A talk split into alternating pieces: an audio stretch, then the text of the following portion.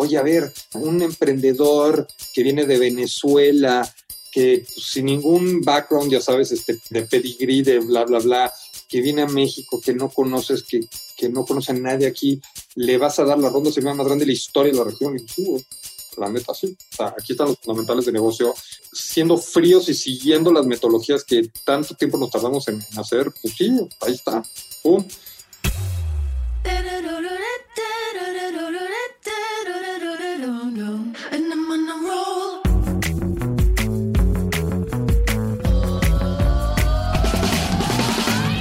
Hola, soy Fernando Trueba y esto es True Growth, un espacio para descubrir las historias de los emprendedores, ejecutivos y deportistas más destacados de México, España y Latinoamérica.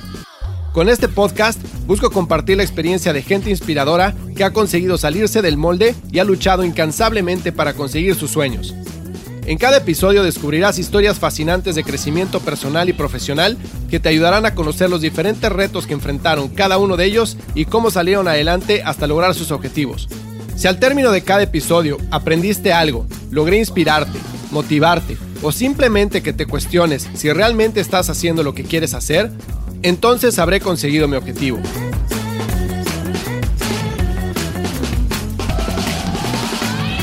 En este episodio platico con Héctor Sepúlveda, fundador y managing partner de Mountain Nazca. Sin lugar a dudas, el fondo de capital de riesgo más importante de México y Latinoamérica. No se puede entender el emprendimiento en México sin hablar de Héctor Sepúlveda. Con su fondo ha invertido en empresas como Kavak, Urban, Albo, Geru, Ben Frank, Luna, Miraculous, Momentus Space, entre muchas otras.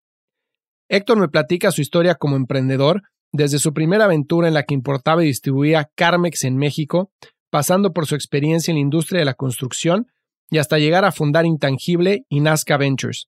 Platicamos sobre su metodología para identificar empresas que tengan una mayor probabilidad de éxito, las inversiones en las que ha decidido no entrar y se ha arrepentido, su concepto del éxito y mucho más. Espero que encuentres valor en este episodio. Esto es True Growth, Recuerda que el verdadero crecimiento se da cuando logramos expandir nuestros propios límites. ¿Qué onda, Héctor? ¿Cómo estás? Oye, muchísimas gracias por tomarte el tiempo para estar en el podcast hoy. Como te platicaba fuera del aire, no podía tener un podcast de crecimiento y de emprendimiento sin que estuvieras tú como invitado.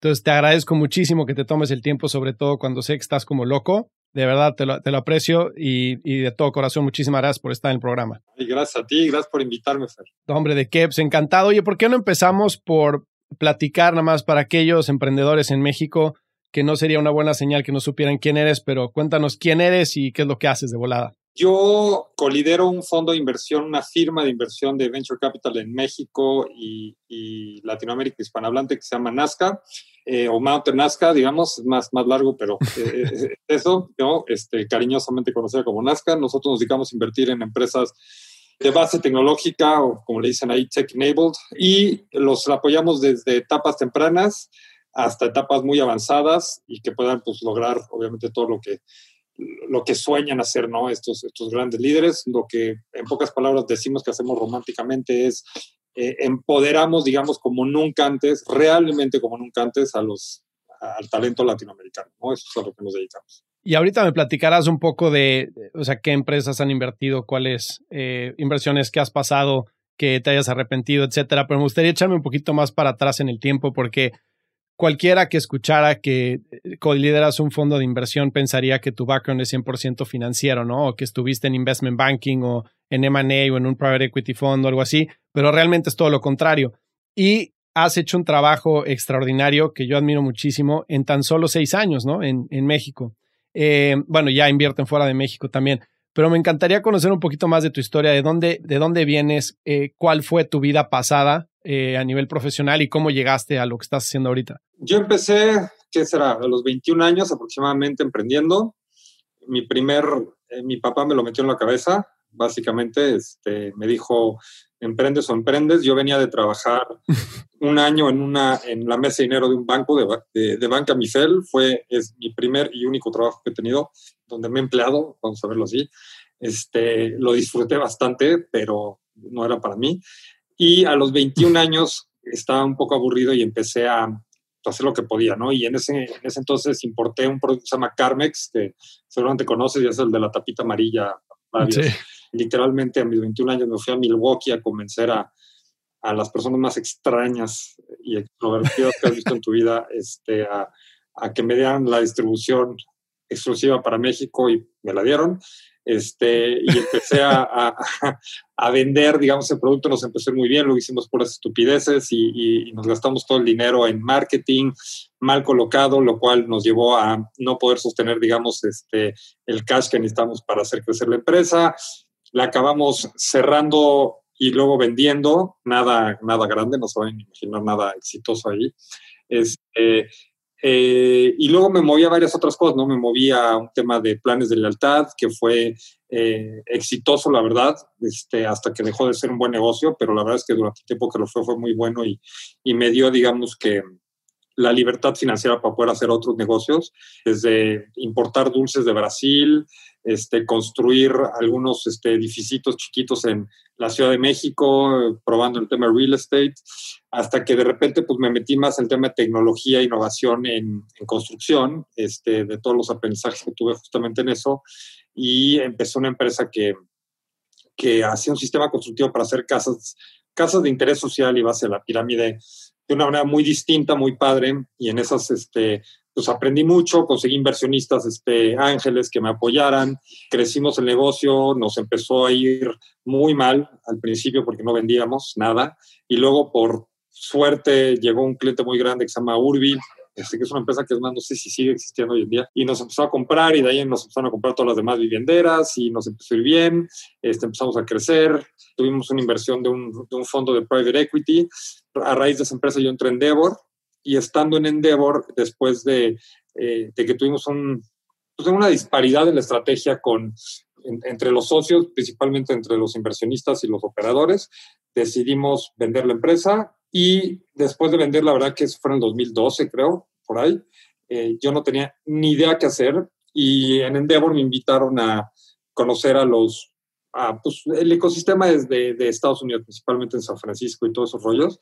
Y estando allá, conocí a los principales VCs y me platicaron cómo lo hacían y yo ni sabía que eran famosos, ¿no? Pero yo estaba con el de Sequoia, con el de Y Combinator, con el de Benchmark y me decían, oye, pues es que así le hacemos y así invertimos y estas son nuestras tesis, nuestras metodologías. Y dije, wow, o sea, dije, a mí me era fascinado tener un inversionista así.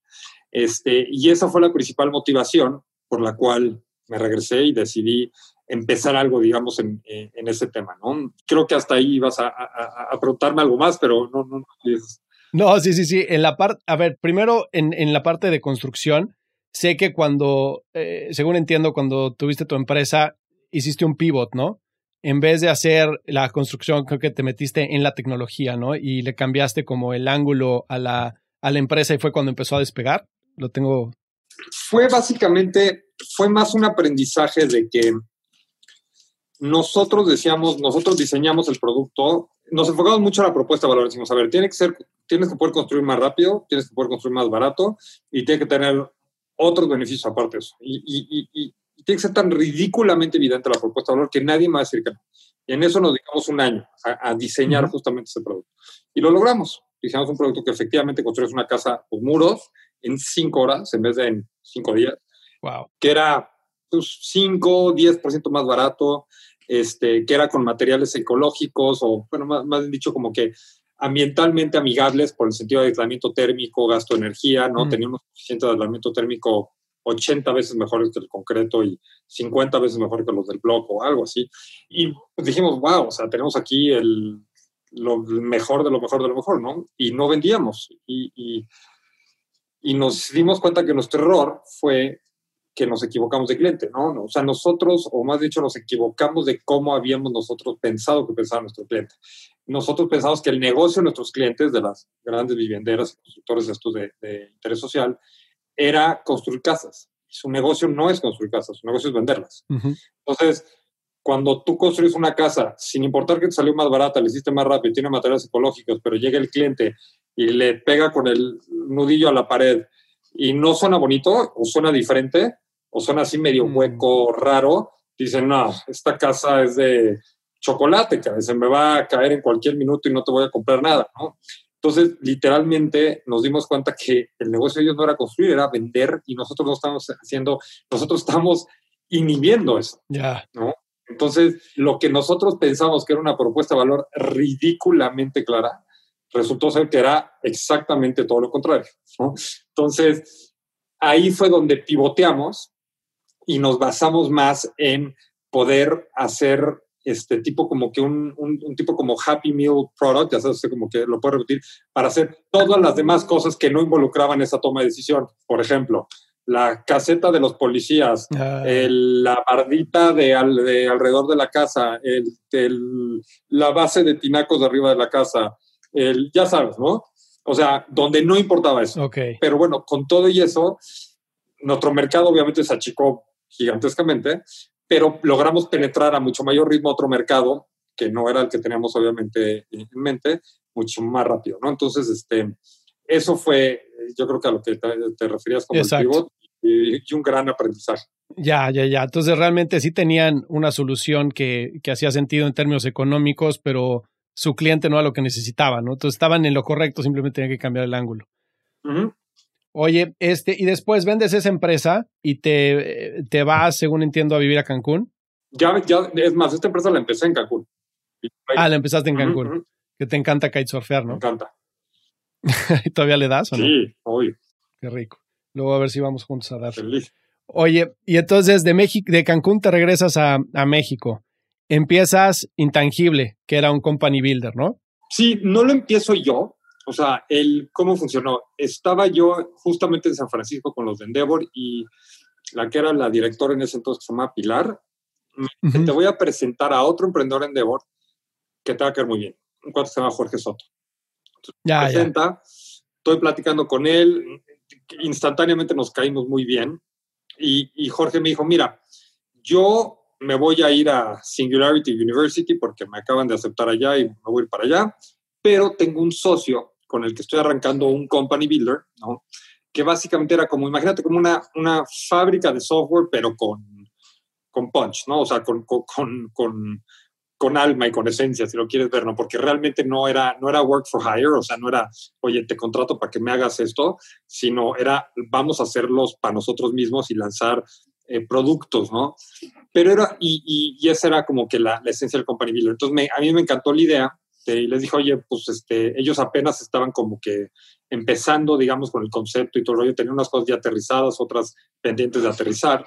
Entonces, yo me uno, digamos, como que en la parte final de la, de la planeación, vamos a verlo, me uno con ellos y empezamos justamente Intangible, ¿no? Que básicamente la idea era construir empresas, no construir empresas, sino inicialmente era más como construir productos que fueran con standalone aplicaciones. Esta cosa estaba de moda, de, moda eso de los apps y sacar las apps de una app del otro. Imagínate ese momento, ¿no? Este, entonces era un tema de pues, encontrar ideas que fueran escalables, que fueran, que, que pudiéramos obviamente construir con, con, talento mexicano. Entonces era una empresa que captaba este, programadores, diseñadores, arquitectos, etcétera, de, arquitectos este, de sistemas, todo esto, pues, para poder construir estas aplicaciones en base a, ciertas ideas que salían desde adentro, pero pues siempre estaba la gran razón de pues, cómo voy a financiar todo esto. ¿no? Claro. Entonces dijimos, ok, ¿cómo financiamos esto? Pues no sé, no tengo ni idea. Y de repente pues empezamos a decir, oye, pues cuánto cuesta, cuánto creemos que va a costar cada una de estas ideas hacerse, pues tanto. Bueno, pues, pues cuántas podremos hacer, ¿no? Pues unas cuatro ocho al año, ¿no? Imagínate lo desatinados que estábamos, ¿no? Pero bueno, este, y entonces dijimos, ah, pues órale, pues ¿cuánto va a costar? Pues tanto dinero, tanta una, bueno, pues necesitamos tanto dinero para hacer las primeras cuatro y luego, o primeras ocho y luego vemos qué hacemos. Y luego, y justamente un amigo mío de toda la vida acá había hecho un fondo, un search fund, y, este, y, me, y me acuerdo que me había llamado la atención de cómo había hecho el, el search fund, ¿no? Y este, entonces le hablé y le dije, oye, a ver, me interesa ver cómo, cómo estructuraste tú para financiar el tema de adquirir y operar esta empresa con este fondo. ¿Me podrías mandar lo que sea que me puedas compartir que no sea confidencial para poder verlo? Me dijo, sí, claro. Me compartió su PPM, le eché un ojo, literalmente me metí a Google para ver qué es un General Partner, qué es un Limited Partner, no tenía ni idea. Me metí a verlos, los vi y dije, ah, qué interesante estructura donde un inversionista puede invertir, digamos, de una manera un poquito más hands-off, ¿no? Eh, y de una manera más diversificada en varios proyectos, me gusta, ¿no? Entonces yo les propongo, oye, pues, ¿por qué no hacemos dos cosas? ¿Por qué no ponemos, tenemos el Company Builder y le ponemos como un, un fondito chiquitito para, para, pues, para financiarlo y lo estructuramos así? Ah, pues, Sus propias ideas. Ajá. Entonces, pues nos echamos a andar con todo eso y empiezan a surgir las primeras ideas de qué hacer y qué esto y qué el otro. Y el fondo empieza a agarrar un poquito de tracción, ¿no? Este, nosotros íbamos a levantar dos millones de dólares ahí al principio. La verdad es que lo levantamos rapidísimo y dijimos, órale, este, ¿qué hacemos, no? Y, la, y la gran mayoría eran, curiosamente, mis propios inversionistas de la empresa de antes. Mm. Ellos o las personas que ellos referenciaron, ¿no? Entonces, se armó muy rápido el fondo y luego salió el tema del INADEM. Ya, ya, ya. ¿no? Sale el tema del INADEM y sale este apoyo para fondos, ¿no? Que te hacen el matching fund. Y dijimos, oye, oye, pues entonces mejor, ahora en vez de nada más construir empresas, ¿por qué no construimos y invertimos en empresas? Ah, pues ahora. Entonces, yo me empiezo a dedicar más en la parte del fondo. Los otros socios empiezan a, empiezan a ver más la parte del company builder. Total, en ese entonces justamente llega este otro emprendedor en Endeavor, se llama Felipe Enríquez, eh, chileno. Me busca y me dice, oye Héctor, nosotros estamos empezando un fondo en Chile que se llama Nazca Ventures y quería ver si te, que se quieren asociar con nosotros y abrimos Nazca a nivel México y Chile.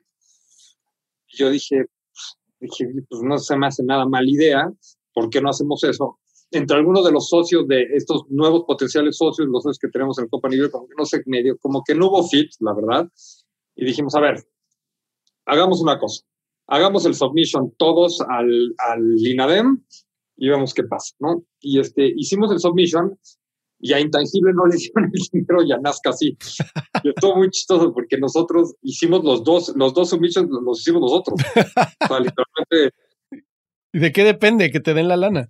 Pues e, es que la verdad es que el razonamiento del INADEM fue bastante inteligente. Dijo, a ver, en, en Intangible estás pidiendo X, en Nazca estás pidiendo Y, eh, ambos se ven muy bien, pero pues obviamente nada se los voy a dar a uno, ¿no?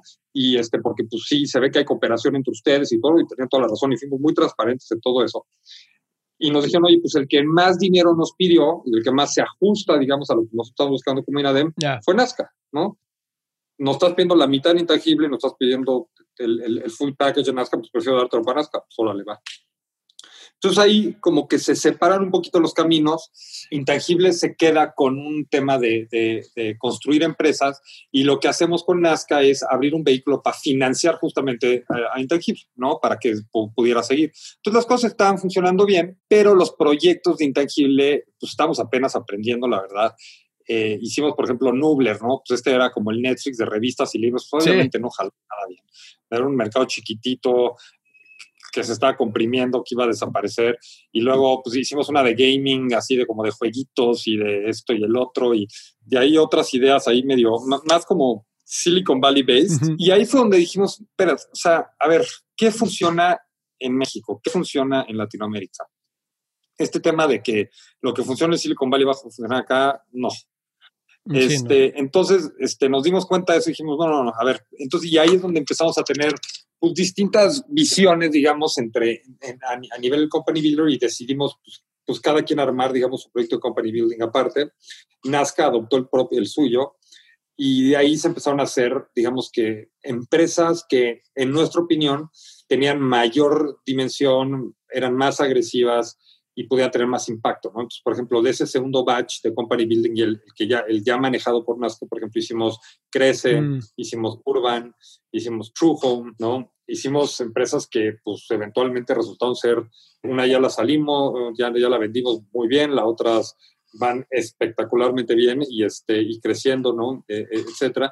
Y el fondo empieza también a invertir de manera directa en otras empresas, ¿no? Y ahí hacemos las, los primeros batches de inversiones de aprendizaje y ya una vez hechos los aprendizajes pues empezamos a hacer ya las inversiones más serias como Luna, Kavak, you name it, ¿no? Este, Miraculous, etcétera. Eso es un poquito como se dio, ¿no? Todo eso pasó en el entre 2014 que se fundó todo esto y a 2016. Oye, cuando le mencionaste que levantaste dos millones de dólares relativamente fácil, ¿ese pitch lo tenías claro? O sea, cuando levantas dos millones de dólares de decir, sabes que esto va a llegar a valer tanto y en tanto tiempo vamos a llegar. O sea, hoy el, el pitch a un venture capitalist pues ya tiene que ser súper estructurado, ¿no? De cuál es el product market fit, este, cuáles son tus units de economics, estás pidiendo tanto dinero para llegar a tal fase y después vas a necesitar tanto, etcétera.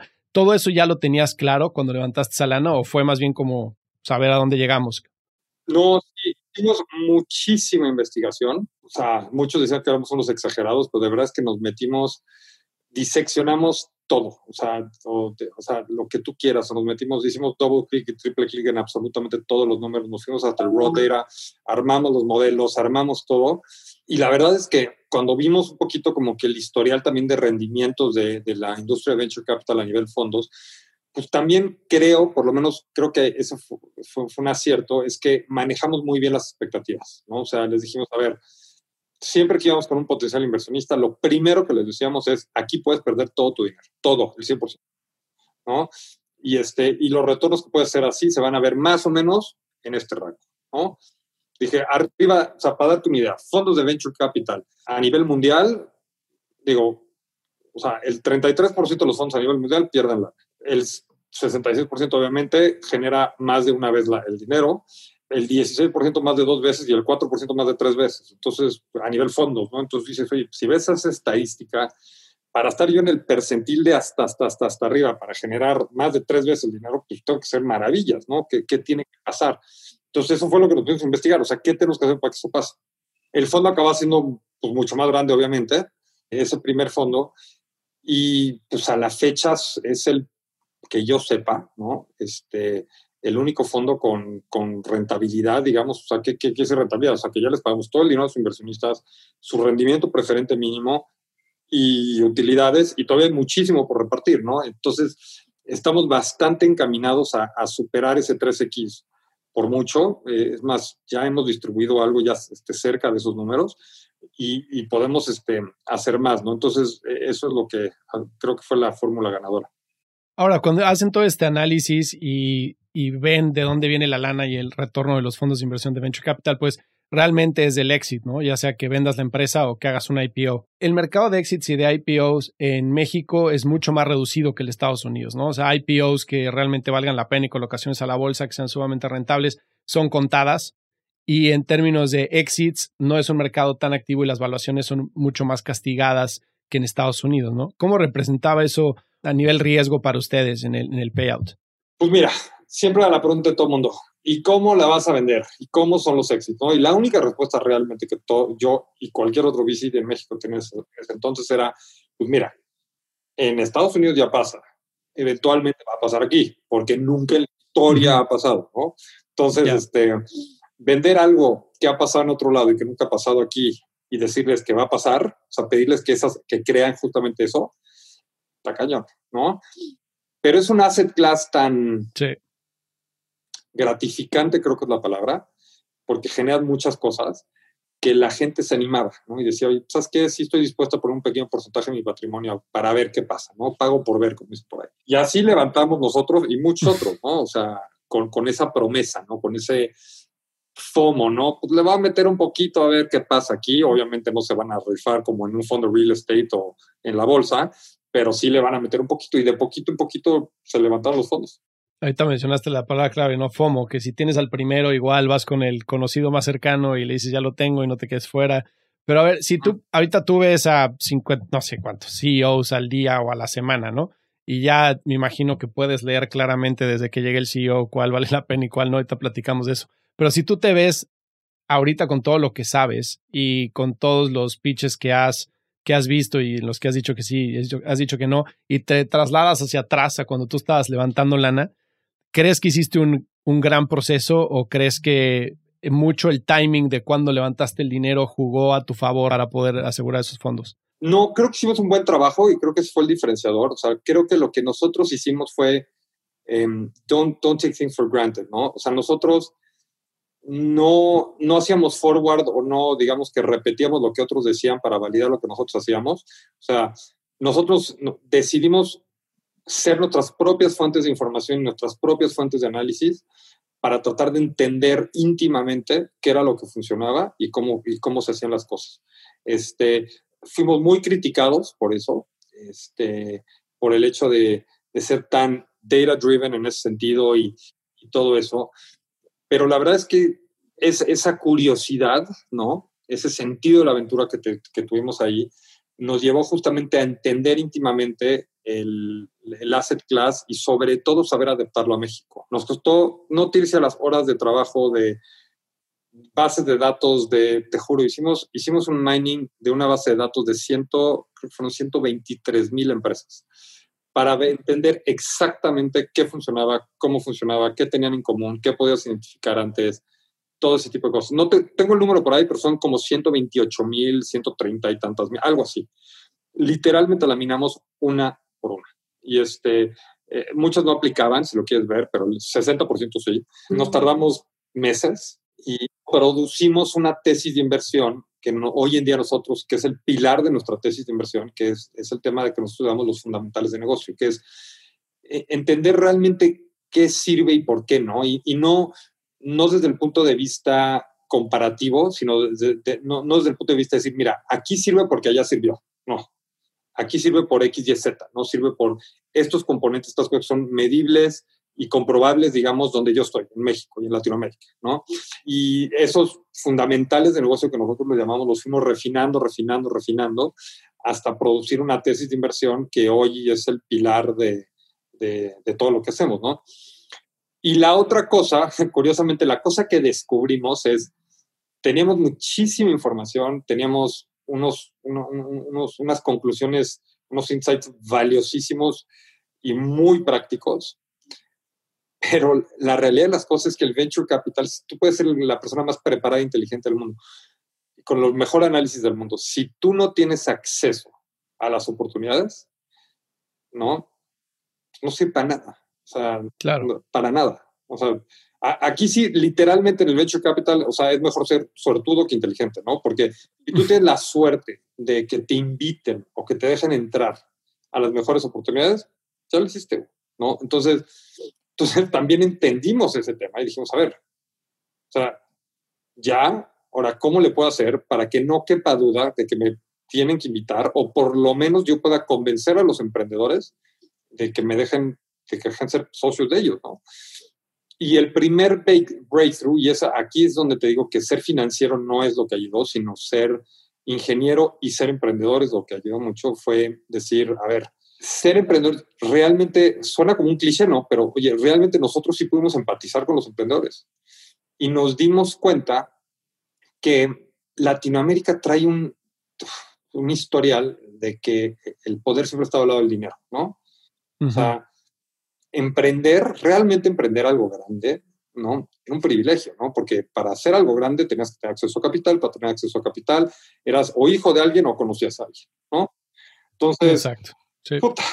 O sea, era muy poco meritocrático el, el, el, emprendimiento en este país. Entonces, lo que nosotros nos dimos cuenta es, si nosotros logramos democratizar eso y realmente empoderar al talento puramente en base a quiénes eran, sin importar de dónde venían, cuál era su background, cuál, o sea, ellos como líderes, como, como gente talentosa, como, como los futuros líderes de, este, de, esta región, si realmente podíamos hacer una tesis de inversión así, eso nos iba a abrir todas las puertas.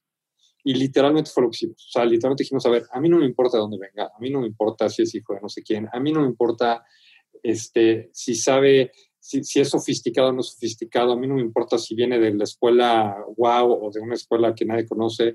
A mí lo único que me importa es que tenga las características de un gran líder que yo estoy buscando.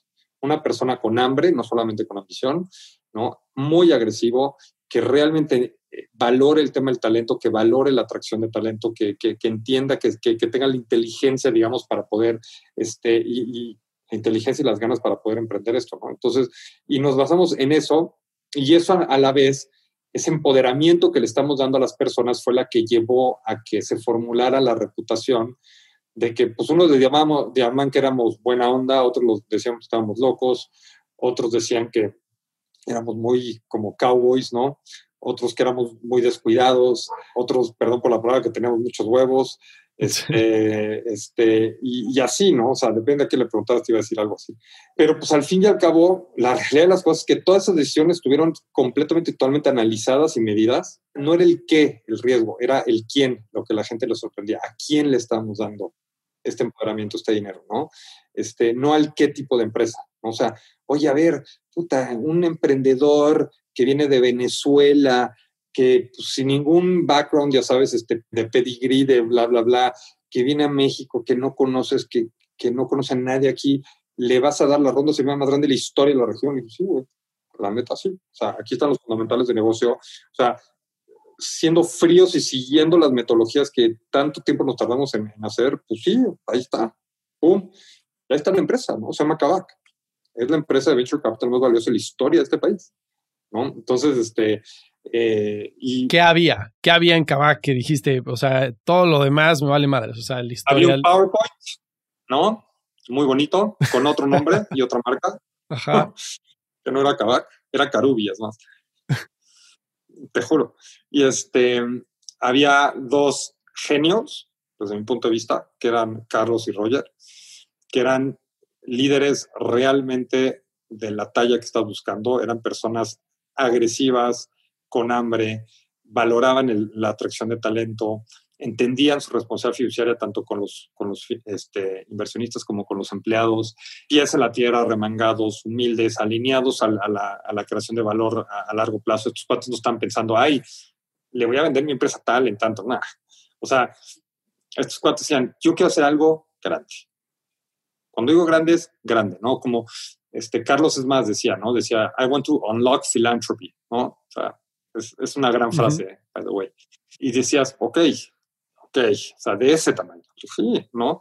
Entonces, y pues tú veías sus liderazgos, veías ellos como eran personas íntegras, ¿no? Íntegras, velo como pues el ratio entre promesas, promesas cumplidas o expectativas generadas y expectativas cumplidas, ¿no? Este alineamiento con su equipo, con su gente, era todo lo que estábamos buscando, ¿no?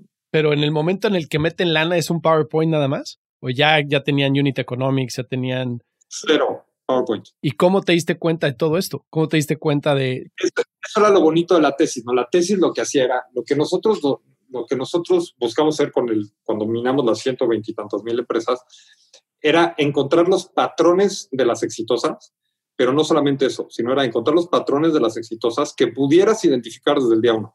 Ok. ¿No? Entonces, uno de los patrones muy claros es que la propuesta de valor, digamos, tiene que ser exorbitante, o como le llaman un value price break exorbitante, y que estuviera nacida en el diseño. ¿Qué quiere decir? Yo no necesito probarlo en el mercado para validar mi propuesta de valor, porque ya está diseñada de esa manera, está diseñada, digo, siempre y cuando no te equivoques como yo, que la diseñé de la, o sea, mi propuesta de valor está bien diseñada me entiendes? Yo nada más me equivoqué en la necesidad del cliente, ¿no? Eh, entendiendo que entiendes la necesidad del cliente, tu propuesta de valor tiene que estar bien diseñada. O sea, si yo te digo, por ejemplo, que voy a lanzar una empresa de computadoras que tienen el mismo nivel de diseño y de calidad que las Apple a la tercera parte del precio, ¿y tú crees que necesito salir al mercado para comprobar que las se van a vender? No, ¿no? claro. O sea, este, si yo voy a vender un commodity, no sé, si yo vendo gasolina a la mitad de precio, ¿tú crees que necesito ir al mercado para ver si me la van a comprar? No, no. Entonces, las propuestas de valor nacidas en el diseño era la clave de todo, ¿no? Era la clave que ayudaron a ellos a identificar todo eso. Entonces, nosotros teníamos que ver que estas propuestas de valor realmente estuvieran nacidas en el diseño y no necesariamente tenían que ser comprobadas con una adopción de mercado para decir, mira, no sé si esto lo van a querer los clientes, pero vamos a gastarnos un chingo de lana en marketing, vamos a sacarlo al mercado y, bueno, vamos a verles un poquito al principio, ¿no? Entonces vamos a ver cómo despega. Y si hay suficiente gente que sí le gusta, pues entonces les doy un poquito más lana. Porque la verdad de las cosas es que no tengo ni idea si va a funcionar, ¿no? La única manera que tengo que ver funcionar es echándolo al mercado. Eso muchísima gente te va a decir, ¿no? La mejor manera de darte cuenta si algo funciona es haciéndolo. Bueno, hay una todavía mejor, ¿no? Que es si las cosas, si las propuestas de valor son exorbitantes y nacidas en el diseño, realmente sí se puede, ¿no? Y necesitas eso. Entonces, ese fue un fundamental de negocio que encontramos en los patrones, por ejemplo. Otro eran tamaños de mercado. En Kavak, por ejemplo, veíamos el tamaño de mercado y decíamos, el error que hicimos con Nubler, ¿no? Oye, Nubler, pues sí, oye, pues sí, sí, la propuesta de valor en precio, una revista cuesta 42 pesos promedio en cualquier puesto de revistas de todo el país y yo le estoy dando, teniendo acceso a todas las revistas de este país por 29 pesos al mes. ok, o sea, sí, o sea, ¿no? Pero en un tamaño de mercado de este tamaño, ¿no? Chiquitito. Entonces la propuesta de valor sí la teníamos, el tamaño de mercado no. ¿Qué pasó? Pues la empresa explotó al principio, creció muchísimo y se estancó. ¿Por qué? Ya no había más clientes, ¿no? Entonces el tamaño de mercado es un tema que también es importantísimo. O sea, es súper importante que como inversionista, una cosa es dinero, en papel. Qué bonito es tener rendimientos en papel y le puedes, se los puedes presumir a mucha gente. Pero lo que cuenta aquí son el dinero de regreso, la lana en el bolsillo, los retornos a los inversionistas. Es lo único que interesa, lo único que realmente importa como fund Lo único, ¿no? Este, en cuanto a, obviamente, temas financieros, ¿no? Entonces, en ese sentido, dijimos, bueno, si yo quiero vender algo, pues ahí sí nos fuimos a las lógicas de las lógicas, ¿no? Y eso también nos lo comprobaban los patrones de la data. Es decir, si yo quiero monetizar algo, tengo que dejar mucho valor sobre la mesa. O sea, el cuate me compré tiene que generar también mucho valor él. Entonces, pues con cualquier cosa, o sea, tenemos que compartir el valor. O sea, si un cuate me va a comprar, pues entonces él tiene que generar mucho valor. ¿Cuál es la, en dónde cabemos los dos? Pues en mercados gigantes, pues ya. Entonces, o sea, porque tú puedes generar muchísimo valor en papel, pero pues nadie te lo va a comprar, porque pues, ya lo topaste o dejaste muy poco, ¿no? Entonces, o te castiga el precio o no te lo compra. Entonces, la única manera era mercados gigantes. Entonces, si tienes mercados gigantes con las propuestas de valor así, con equipos extraordinarios, como te dije, y muchas otras cosas que encontramos en los patrones, pues entonces empezabas a tener, y eso fue lo que vimos en Kavak, que Kavak era perfecto, cumplía con todo. Dijimos, wow, este, estos cuates vinieron a, a pedir originalmente creo que querían levantar una primera ronda de 800 mil dólares, que no los culpo porque venía de, de una pues de un comportamiento de las inversiones en Latinoamérica que era de poquito a poquito, que era como temeroso, no vamos a meter un poquito, porque nadie entiende nada, pero por si no entendimos, entonces hay que meterla, ¿no? El famoso trial investing, ¿no? Entonces, este, entonces, pues pedir 800 mil dólares no era descabellado, ¿no? Pero realmente ellos necesitaban 3 millones de dólares para, pues, para hacer su negocio bien. Y les dimos 3.2. Este, y, y, no, bueno, pues, y esa fue una inversión 100% racional pero han hecho eh, inversiones que sean mucho más emocionales, que diga, sabes que esta empresa igual no cumple con mis pilares.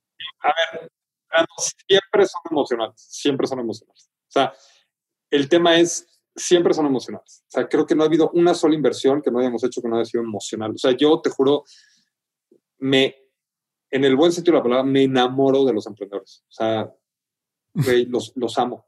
O sea, los amo. O sea, son mis amigos, son los amo, los amo. Y, este, y estoy dispuesto a morirme en la raya. O sea, el otro día me acuerdo me estaban comparando a mí con el niño héroe, o sea, de que, güey, sí, yo, yo sí me voy a envolver en la bandera y sí me voy a aventar por el precipicio por ello, te juro que sí. O sea, es muy emocional el tema, ¿no? Aquí sí eso de it's not business, it's personal, no. O sea, totalmente emocional, totalmente personal, totalmente racional, todo al mismo tiempo. Eso es venture capital, ¿no? ¿Cuáles han sido más emocionales? Si esa es tu pregunta. Hay una inversión que sí fue muy emocional para mí, más de lo normal, que se llama Momento Space, que es una de, Space Tech, porque yo, para mí es, es, es, un tema que yo, yo siempre he visto las estrellas, literalmente. Yo, yo quería estudiar astrofísica, yo he leído todos los libros de, de astrofísica conocidos que hay por haber.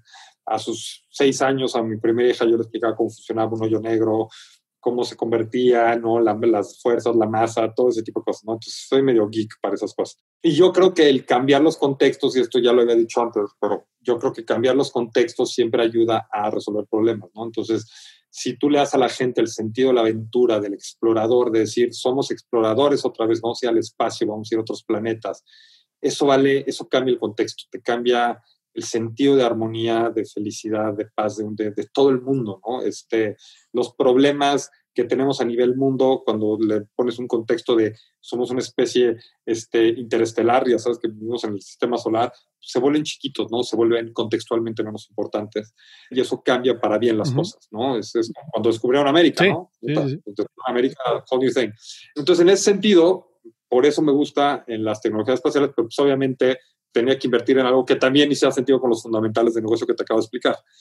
Entonces, no sabes lo difícil que fue encontrarlo, pero cuando lo encontré, pero los buscaste. Literalmente, literalmente sabía que el fundador iba a estar en un lugar al sur de San Francisco que se llama este, Mountain View, mm.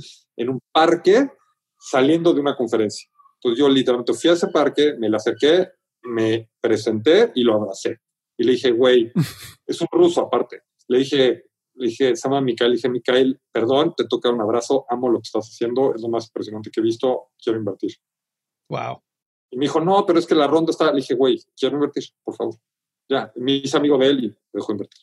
Este, ya, ya verán, vendrán, este, vendrán noticias de impacto en esa empresa. Está bien, vas a ver. Me, no, me imagino. Después de SpaceX, yo me atrevo a decir que es la empresa de, tecnología espacial más hot que hay. ¿De verdad? Y es, es de logística, ¿no? Logística espacial, ajá. ¿Y esa cómo la encontraste? The Research, viendo que había, curioseando. Este, nosotros lo que hacemos es que investigamos verticales, nos vamos así, ¿no? Obviamente no le iba a encargar a nadie al equipo de inversiones que se pusiera a investigar la, la, de Space Tech porque me iban a tachar de loco, ¿no? este, esa, la, esa la hacía yo. Entonces, este, sí, nos pusimos a investigar y, dimos con este cuate. Y muy impresionante, muy impresionante. A ver, ahorita, volvemos al tema de, cambiar el contexto, este, porque escuché tu entrevista con Oso y hablaban un poco de ese tema, ¿no? Y había algo que te quería preguntar. Pero antes de eso, una pregunta. ¿Ha habido empresas que hayas dicho, híjole, el, emprendedor me encanta, pero por algún, no está un fundamental o hay algo que no, que no me gusta esta empresa, no voy a invertir y que después te hayas arrepentido? Dos, te diría, top of mind.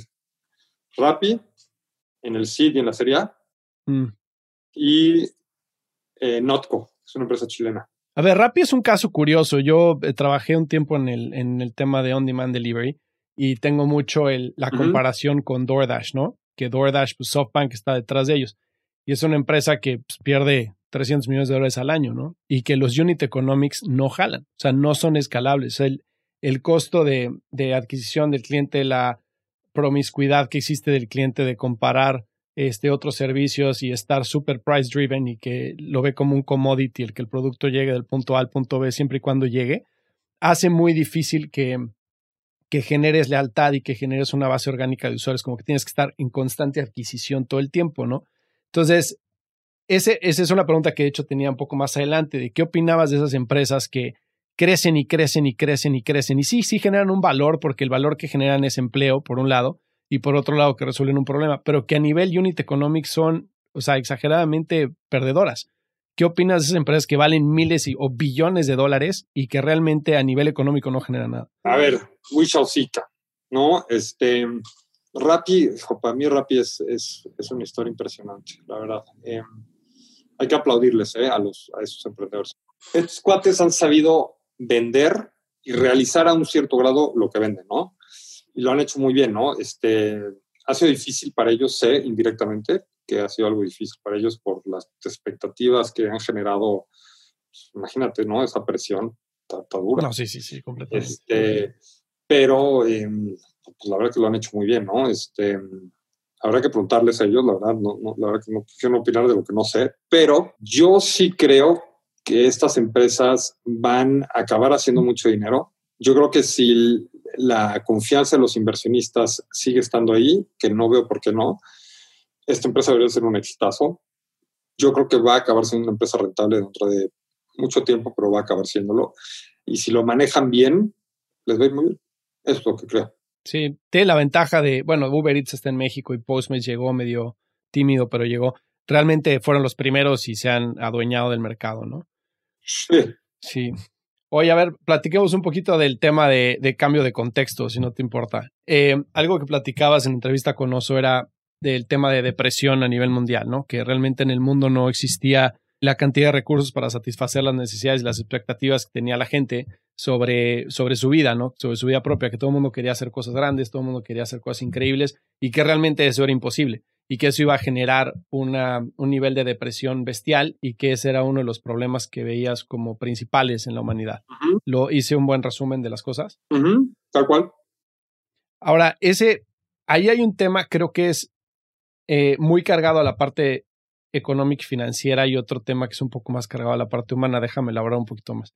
En la parte de, no haber recursos suficientes para la gente eh, o para que todo el mundo logre sus expectativas, yo creo que hay un problema por debajo de ese, de ese problema a nivel mundial que son los valores, que realmente creo que hay una carencia de valores a nivel mundial bestial en donde obviamente viviendo en un mundo capitalista es de esperarse que pues, la gente sea movida por el dinero y que la gente juzgue el éxito de los demás por el dinero y que se estén comparando quién tiene más, etcétera, etcétera. Y eso genera muchísima depresión. Y lo puedes ver en los resultados que ha creado social media, de que siempre estás comparando con los highlights de la vida de los demás, etcétera, ¿no?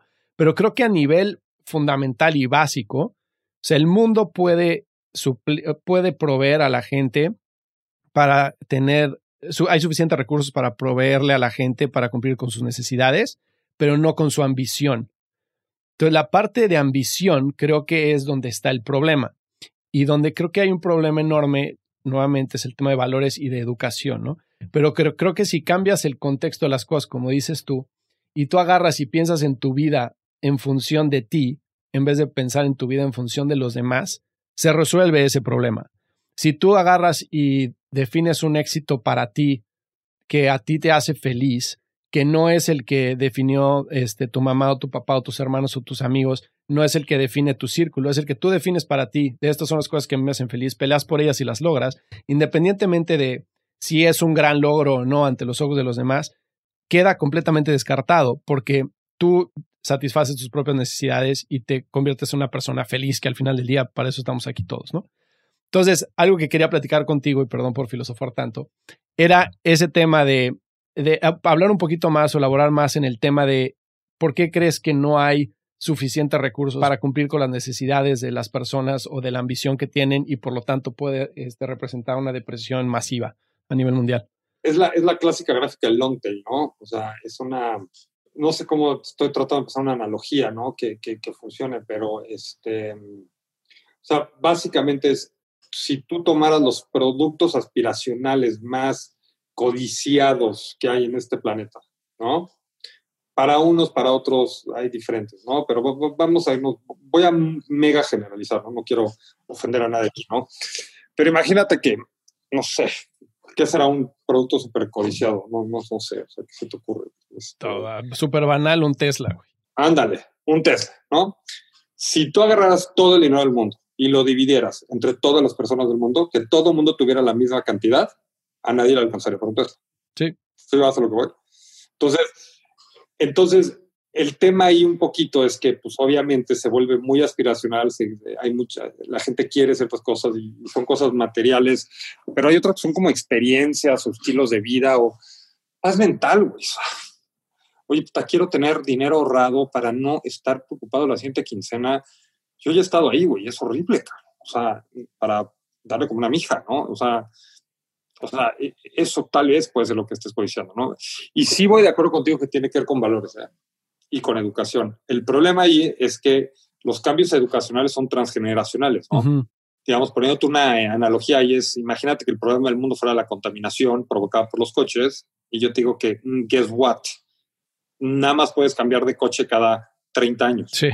¿No? Cada, cada, nueva generación dice, no mames, o sea, ¿cómo? O sea, no lo puedo cambiar ahorita, no, no, no, no se puede. O sea, en 30 años ya puedes tener el nuevo coche. O sea, sabiendo el daño que hace, sabiendo que sí, tal vez hay unos coches que no lo hacen, pero la gran mayoría sí. Y en 30 años, porque son cambios de generación en generación, ¿no? Este, pues dentro de 30 años vas a poder cambiar el coche, ¿no? Y, por uno que contamine menos. Y probablemente no sea suficiente, ¿no?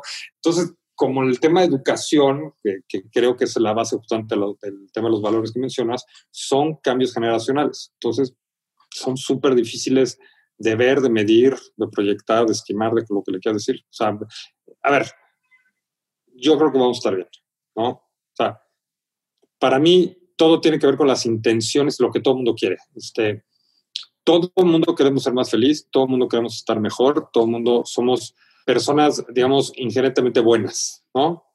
Habrá algunas por ahí que sean malas, pero yo creo que la gran mayoría de las personas de este mundo son buenas. Entonces, pues, eventualmente las cosas van a salir bien, ¿no? O sea, suena medio raro y sin caer en el tema de que, de, la falacia de decir, bueno, pues alguien más lo va a arreglar y nadie lo arregla, ¿no? o sea, todos tenemos que poner nuestro granito de arena, ¿no? Pero yo creo que lo que estamos haciendo nosotros es una muy, muy, muy pequeña contribución a eso, ¿no? Y me encantaría siempre hacer más, y, pero me siento por lo menos es sí les puedo decir que es muy gratificante lo que hacemos porque vemos los cambios, los vemos inmediatos y, vemos la generación de empleo, vemos la generación de felicidad, vemos la generación de clientes satisfechos, vemos, vemos la aceleración en estos cambios, ¿no? Este, y, pero sí. A mí algo que me preocupa es que el tema de educación, como dices, es generacional, pero también en países como México y, bueno, en la mayoría de los países de Latinoamérica, África, etcétera, el acceso a educación pues viene con recursos, ¿no? Si no tienes recursos financieros, no tienes acceso a educación. Y tristemente, aunque estoy 100% de acuerdo contigo que el ser humano es naturalmente bueno, también creo que hay mucha gente en México en particular que tiene educación y que opta por ir por el camino del, mal, digámoslo así, ¿no? O sea, yo tengo... Pero, ojo, ¿eh? tú, estás, tú estás viendo una educación más como un skill-based education, más, eh, más el, el, saber que el ser, ¿no? Sí. O sea, yo, yo diría que es más un tema de, de la parte valórica. O sea, pues, digo, por ejemplo, hay tribus, te apuesto, y no sé, eh, la verdad, porque no conozco bien, pero es más, no conozco.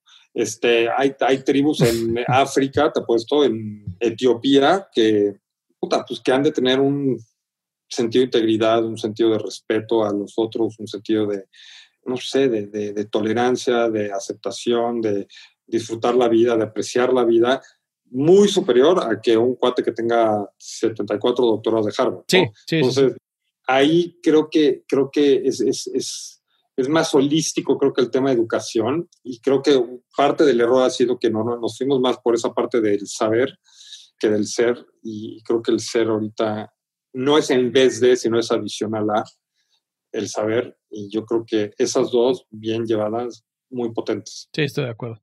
Estoy de acuerdo. Oye, ahorita mencionabas un par de cosas. Una era la de este, paz mental. ¿Qué te da paz mental a ti? Curiosamente estaba hablando eso el otro día. Este, no te rías, ¿eh? No. Este, ¿Qué me da paz mental?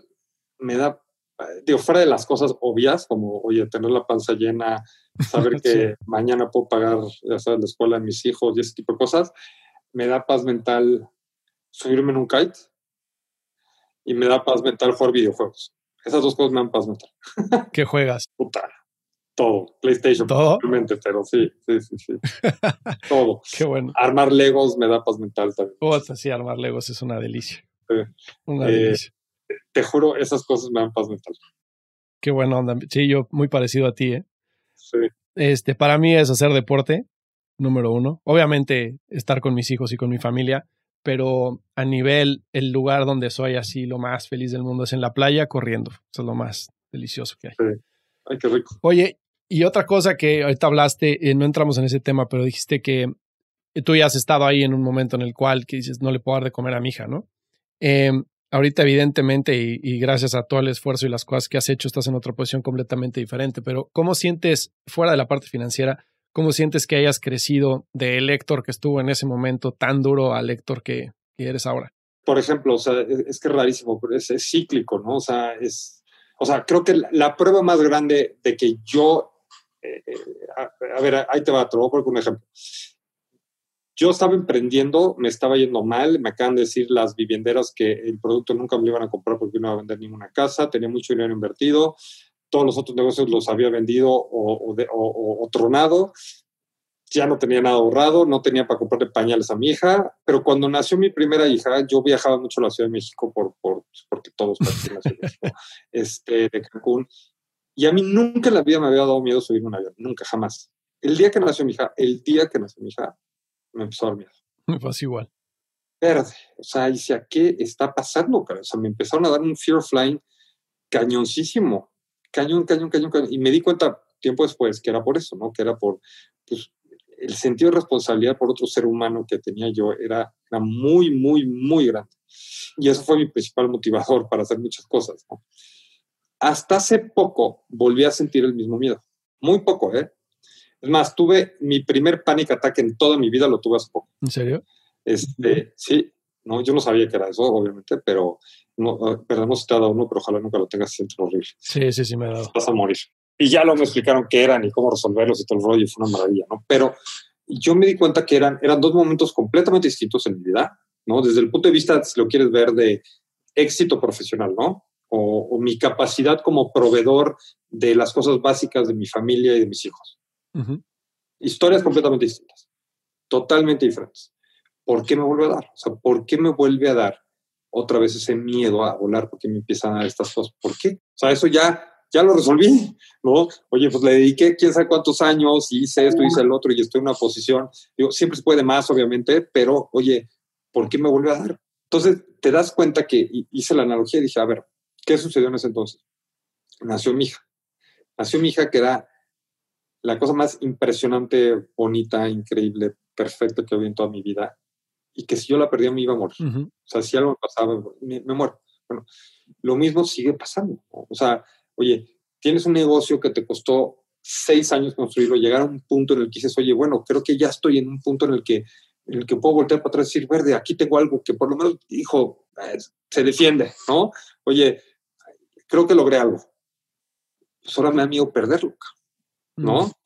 Entonces te empiezan a dar ese tipo de cosas otra vez. Entonces te das cuenta que no importa dónde estés, si estás, si no te alcanza para comprar frijoles o lo que sea, si no, no te trabajas, y es una cosa que a mí me han enseñado últimamente mi pareja, que es, eh, es güey, si no te trabajas, no importa dónde estés, güey, no, no, va a cambiar, o sea, es lo mismo, es la misma historia otra vez, una gata revolcada, y lo que creías que te iba a solucionar los problemas no te los ha solucionado. Este, es un tema más introspectivo de uno mismo y yo lo único que hice durante todo ese tiempo es sí, puta, me ayuda a todos los emprendedores del mundo y lo voy a seguir haciendo y ayuda a mis hijos y lo voy a seguir haciendo, pero el único que no ayudé fue a mí, ¿no? Entonces, este, entonces, pues eso sí tiene este, repercusiones, ¿no? Entonces, e, eso fue un poquito lo que, lo que me pasó. Te voy a recomendar un libro que no sabes lo bueno que está, se llama It Didn't Start With You, no sé si lo hayas leído. No. Es de Mark Walling. Es más, te lo voy a mandar, este, no lo compres, yo te lo voy a mandar.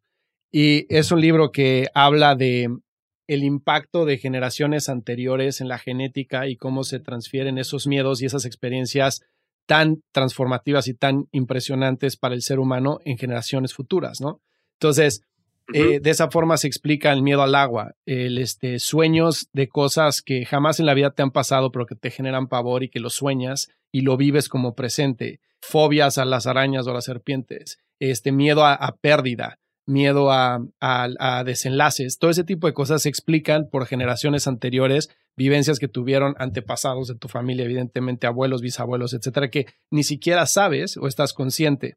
Entonces, por medio de diferentes ejercicios de, meditación, de respiración, etcétera, empiezas a identificar cosas y empiezas a ponerle cara a los problemas y, y a las situaciones y empiezas a entender muchísimas cosas y de esa forma empiezas a, a dejar cosas atrás. Entonces dices, bueno, claro, mi miedo a perder viene de aquí. No quiere decir que a mí me vaya a pasar, no quiere decir que yo sea más propenso a esto, simplemente viene de esto que le pasó a mi tatarabuelo y puedo estar más tranquilo al respecto, ¿no? Está, está muy bueno, muy, muy interesante, te lo voy a mandar. Sí, por favor. Pero bueno, oye, este, pues algo más que te gustaría agregar. Nada, pues mil gracias, en serio. No, hombre, pues muchísimas gracias a ti, Héctor, por compartir tu historia con la gente que nos escucha y por haberte tomado el tiempo para estar en el podcast. Ahora que regrese a México, te busco para que nos veamos. Un fuerte abrazo. Si encontraste valor en este episodio, cuéntale a alguien. Y si no, también cuéntale a alguien. La mejor forma de ayudarnos es compartiendo tu opinión. Síguenos en Instagram, arroba truegrowthco, o envíanos un correo a hola arroba truegrowthco.com. Leemos todos los mensajes y nos encanta estar en contacto contigo. Califícanos con 5 estrellas en iTunes o donde sea que nos estés escuchando para que podamos seguir creciendo y tengamos más invitados para ti. Menciónanos en Instagram y comenta lo que más te gustó de este episodio. Puedes encontrar las notas y referencias mencionadas en este episodio en truegrowthco.com diagonal podcast. Muchas gracias por escucharnos. Yo soy Fernando Trueba y te espero en el siguiente episodio de True Growth Podcast. Mientras tanto, sigue creciendo.